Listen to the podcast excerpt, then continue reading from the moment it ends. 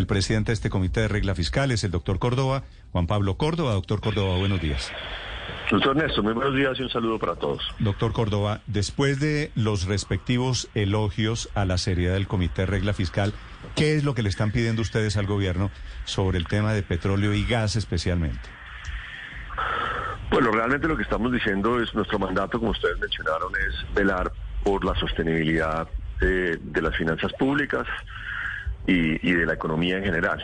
Eh, nosotros somos un comité, digamos, consultivo, no tomamos decisiones, eh, las decisiones, digamos, competen al gobierno nacional, eh, y lo que estábamos revisando es que, digamos, que los ingresos que recibe el país de la industria de los hidrocarburos y minera son muy importantes para la sostenibilidad fiscal y para la sostenibilidad de la balanza de pagos, y ya les explico un poquito qué es eso.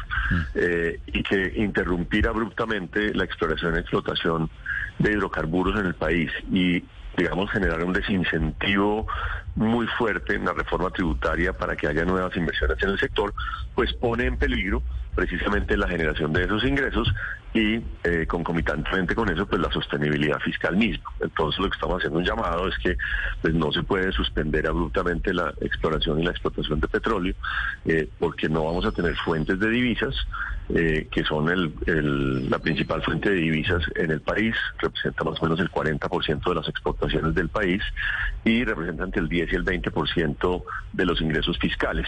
Y si no hay una alternativa creíble en el corto plazo, pues vamos a estar abocados a una crisis financiera muy fuerte. Mm. Eh, y no es solo y no solo financiera del gobierno, sino como decía de la balanza de pagos, es decir, de nuestra relación con el exterior, dado que eh, los hidrocarburos son la principal fuente de dólares eh, para la economía colombiana. Doctor Córdoba, para efectos de esta sostenibilidad fiscal, que es lo que ustedes intentan proteger, ¿es suficiente que el gobierno diga vamos a mantener los contratos vigentes y la incertidumbre sobre los futuros? ¿Se garantiza esa sostenibilidad fiscal con los contratos actuales?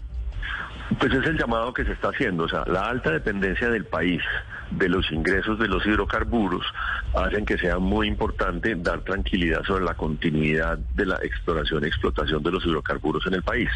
Eh, eso quiere decir que no es suficiente que con los contratos actuales, que pues como se sabe con las reservas actuales, eh, digamos, se tiene garantizada la producción por siete años o cosa por el estilo, eh, pues eso no es suficiente porque cuando el gobierno sale a endeudarse, se endeuda, digamos, a 20 y 30 años. Entonces le van a preguntar, bueno, pues usted me dice que le preste dinero a 20 y 30 años, pero sus ingresos principales terminan en 7 o en 8 o en 9 años. Entonces, ¿cómo me va a pagar? Y esa es la discusión que hay. O sea, si no hay unas fuentes creíbles de ingresos futuros, pues no es creíble que el gobierno se salga a endeudar en los montos que necesita endeudarse a los plazos que necesita endeudarse. Es como cualquier cualquier familia, digamos que si está sobreendeudado, pues que le presten más es muy difícil y más si no tiene ingresos. Doctor Córdoba, ustedes eh, desde el Comité Autónomo de la Regla Fiscal suelen pronunciarse sobre cifras. Dicen, oiga, mire, tiene que aumentar los ingresos un poquitico por aquí o reducir los gastos un poquitico por acá, pero ustedes no suelen pronunciarse sobre políticas públicas ni recomendar políticas públicas al gobierno nacional, es lo que me parece a mí. ¿Por qué en este momento, y, me llama mucho la atención, por qué en este momento son tan contundentes y piden que se mantenga la actividad petrolera y de hidrocarburos en el país? Sí, nosotros tenemos, eh, como usted bien dice, pues un mandato y unos ciertos momentos en el año eh, asociados a eventos del, ciclo presupuestal y de la planeación fiscal en los cuales, digamos, tenemos que emitir, emitir conceptos. Ahora, nosotros tenemos reuniones eh, mensuales donde estamos evaluando permanentemente pues, precisamente los elementos que afectan la sostenibilidad de las finanzas públicas y de nuevo nuestro mandato es el tema de la sostenibilidad de las finanzas públicas. En este caso particular, pues hemos evaluado que es tan crítico este debate y que nuestro concepto pues debe ser oportuno previo a que se tomen decisiones que la decisión del comité fue pronunciar sobre, esto. Es que es la, fuente de ingresos para el país y para el gobierno nacional y para las regiones vía regalías es tan significativo que no podemos, digamos, eh, digamos, opinar cuando ya sea demasiado tarde. Claro. Claro, y como es tan significativo, doctor Córdoba, ¿qué tan probable es que las calificadoras de riesgo nos rebajen más la calificación de la deuda soberana. Se lo pregunto porque el año pasado ya nos quitaron el grado de inversión y quisiera saber qué tan factible es que ahora vuelvan y la sigan degradando, la sigan rebajando. Pues, digamos, no, no, no, no voy a opinar sobre qué van a hacer o no van a hacer las calificadoras, pero sí le puedo decir que eh, los bonos del gobierno colombiano en el exterior, o sea, lo que se llama la, eh, pues, eh, la prima de riesgo con la que se negocian los bonos, los bonos colombianos, hoy se está negociando como si la calificación de riesgo de Colombia fuera dos niveles inferior a la que hoy tenemos. Entonces, digamos que si uno toma eso como un como un termómetro, eh, lo que sí está sucediendo es que en los mercados, por lo menos, no se le está creyendo al gobierno colombiano en su calidad crediticia y se está negociando como si la calidad crediticia fuese peor. Es decir, puede que el mercado esté, digamos, incorporando una decisión equivalente a lo que estamos hablando, donde va a haber menos fuentes de pago a futuro, con lo cual el gobierno deja de ser eh, buena, buena paga, digamos, o, buena calidad crediticia. Doctor Córdoba, ¿y por qué entienden ustedes o suponen desde el Comité de Regla Fiscal que los mercados no le están creyendo al gobierno? Yo diría que al país, ¿no? Eh, yo creo que tenemos un, eh, el, tema fundamental, digamos, de la sostenibilidad fiscal, pues es precisamente que podamos pagar nuestras nuestras cuentas. Y Colombia viene, primero de tiempo atrás, antes de la pandemia, con un déficit fiscal estructural muy elevado eh, y a raíz de la pandemia ese déficit se ha incrementado de manera muy significativa por encima del que ya traíamos y la deuda pública también. Hoy más o menos el déficit eh, mal contado son 100 billones de pesos. Eh, y 100 billones de pesos durante tres años seguidos, pues está generando un incremento en la deuda pues de eso, de 300 billones de pesos, y eso es una cifra realmente muy preocupante. Entonces, el, lo que ven los inversionistas y los analistas es, hay un deterioro en las cuentas fiscales y no vemos unas políticas suficientemente creíbles que nos hagan pensar que eso se va a corregir. En el, en, el mundo entero, en el año 2020 2021 hubo incrementos en los déficits fiscales. Yo creo que para eso es la política pública y eso estuvo muy bien, pero ya en el año 2022 empezaron a recoger los impulsos fiscales que se dieron a raíz de la pandemia. Colombia no, Colombia continuó con un déficit fiscal muy, muy elevado al que se le ha venido sumando, como ustedes bien venían cubiertos también el tema del subsidio a los combustibles. Entonces, pues eso hace que a pesar de los anuncios, pues no sea suficiente lo que aparentemente están leyendo los inversionistas. Y, y de eso le quería preguntar, ¿el problema es que no están leyendo bien a Colombia?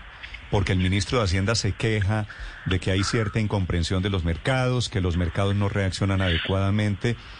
¿Ahí hay un cortocircuito?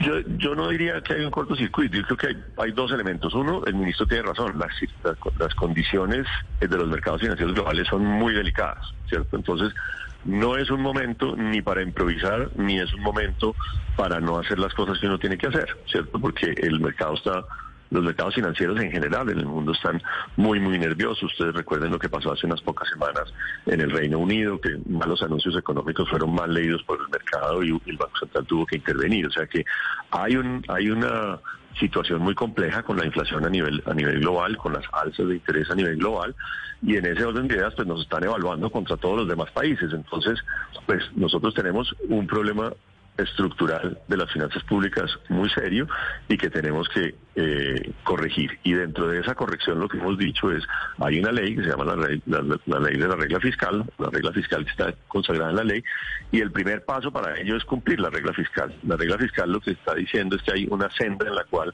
vamos a ir reduciendo el déficit gradualmente y eso nos permite ir disminuyendo la deuda, la deuda gradualmente. No cumplir la regla fiscal pues nos pone, nos pondría digamos en riesgo. Entonces un primer llamado es ese. Observemos la regla fiscal, contabilicemos bien eh, todos los gastos del Estado y eh, comprometámonos con reducir la deuda. Pero usted sabe cómo es el debate político. Siempre hay demanda para el gasto adicional eh, en proporciones, digamos, muy superiores a lo que hay apetito por nuevos, por nuevos ingresos. Entonces, eso lo que hace es que amplía, amplía la brecha. Y le cierro simplemente con un detalle. El presupuesto que se aprobó tiene 405 billones de pesos y los ingresos tributarios del gobierno deben ser alrededor de 250, 260 billones de pesos. O sea, el déficit que hay desde el presupuesto nacional sigue siendo elevado. Y, doctor Córdoba, ustedes también dicen que una política que suspenda la actividad o desincentive la inversión en el sector hidrocarburos eh, representa un riesgo no solo para la sostenibilidad fiscal, sino también para, para temas cambiarios en el país con efectos graves sobre el desarrollo y el crecimiento de la economía. ¿Cree usted que este, este tema, doctor Córdoba, de, de la incertidumbre que hay sobre el futuro del sector, es lo que ha presionado en gran medida la, la subida del dólar en Colombia? Eh, a ver, eh, yo diría que son dos elementos. Uno es pues, la política de hidrocarburos respecto de permitir que se amplíen eh, nuevos contratos de exploración de, de, petróleo y gas en particular, que se necesitan, digamos, para el crecimiento económico futuro del país, hasta que haya una sustitución, digamos, de fuentes, de fuentes importantes. Entonces eso, eso es importante. Pero el otro elemento que creo que es importante precisar es que usted puede que eh, abra los contratos, pero si el, las normas tributarias hacen que no es rentable explorar esos contratos, eh, o digamos ejecutar esos contratos, pues la inversión no va a llegar y lo que necesitamos realmente es que haya la inversión, que se encuentren los hidrocarburos, que se produzcan, que se exporten y que se generen los ingresos. Entonces son es las dos cosas, la, política de contratos, pero también que los incentivos, digamos, o los desincentivos financieros a través de la tributación no sean tan elevados que, que que impidan, digamos, que las empresas, tanto Ecopetrol como otras, eh, para ellas sea rentable eh, hacer esas inversiones. Sí. Em, Doctor Córdoba. Eh, sí. No, lo, escucho, termine, discúlpeme. No, y en términos pues de, la balanza de pagos es que, de nuevo, los hidrocarburos representan cerca del 40% de las exportaciones del país. y son varias veces los siguientes rubros de exportación. Entonces, eh, no sé, el café, las flores, el banano, los, rubros que exportamos, hoy digamos que son una décima parte o, una quinceava parte de lo que representa el petróleo, con lo cual sustituir esas exportaciones en el corto plazo no es una tarea sencilla, eh, es deseable, sin lugar a dudas. En ese sentido, yo creo que es importante que Colombia deje de ser dependiente del petróleo en la fuente de, exportación única, pero eso no se hace eliminando la exportación de petróleo, sino se hace creciendo las exportaciones de otros productos. Doctor Córdoba, el mensaje ambiguo del gobierno del presidente Petro sobre el futuro inmediato de los contratos de explotación y exploración petrolera ¿qué efecto tiene cuando nos miran desde los mercados internacionales?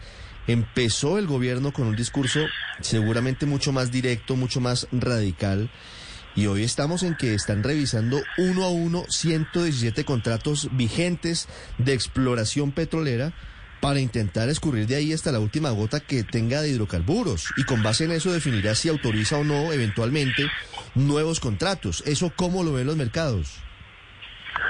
Pues digamos, los mercados lo que necesitan es, primero, claridad, digamos, que, no ayuda cuando hay, digamos, vaivenes en los mensajes, eh, esa volatilidad en los mensajes no, no ayuda a dar claridad, lo que se necesita es un mensaje claro y sencillo, o sea, los mercados no quieren estar eh, haciendo un trabajo muy difícil, digamos, para entender qué es lo que está pasando en un país particular, porque tienen 190 países en donde invertir, digamos, ¿no? Entonces, mensajes claros, sencillos y contundentes es lo, es lo que se necesita. Entonces, yo creo que aclarar esa política, aclarar el tema tributario, y creo que resolver la incertidumbre tributaria va a ser, va a ser importante para saber en dónde estamos. Eh, y con base en eso, pues los, los financiadores van a tomar, van a tomar sus decisiones. Si el resultado de todo esto es que la calidad crediticia de Colombia es mejor, pues va a ser bueno para el país y va a continuar la financiación. Si el resultado de todo esto es que la calidad crediticia del país es inferior, pues va a haber menos apetito de financiar a Colombia. Dijo precisamente ayer el, presidente Gustavo Petro, doctor Córdoba, que si no se aprueba la reforma tributaria, entonces que el dólar podría llegar a los seis mil pesos. ¿Qué opina usted de esa frase y acaso cuánto del nuevo recaudo de la tributaria se va para pagar deuda y por qué la tributaria puede afectar más la cotización del dólar? Eh, sí, ese es un muy buen punto. Yo creo que, o sea, sin lugar a dudas, más ingresos tributarios se necesitan. O sea, como estamos hablando, el déficit del orden de 100 billones de pesos y esta reforma va a aportar del orden de 20 billones de pesos anuales. Entonces, pues la reforma se necesita porque hay una demanda de gasto elevadísima y no hay suficientes fuentes de ingresos. Reducir el déficit fiscal entonces es eh, imperativo. Ahora, una, una discusión que vendrá a futuro es precisamente esa, es cuánto del nuevo recaudo que venga de la reforma tributaria se debe ahorrar o dedicar a pagar deuda, ¿cierto? Que es disminuir el déficit fiscal y disminuir la deuda, o cuánto eh, se va a dedicar a nuevo gasto.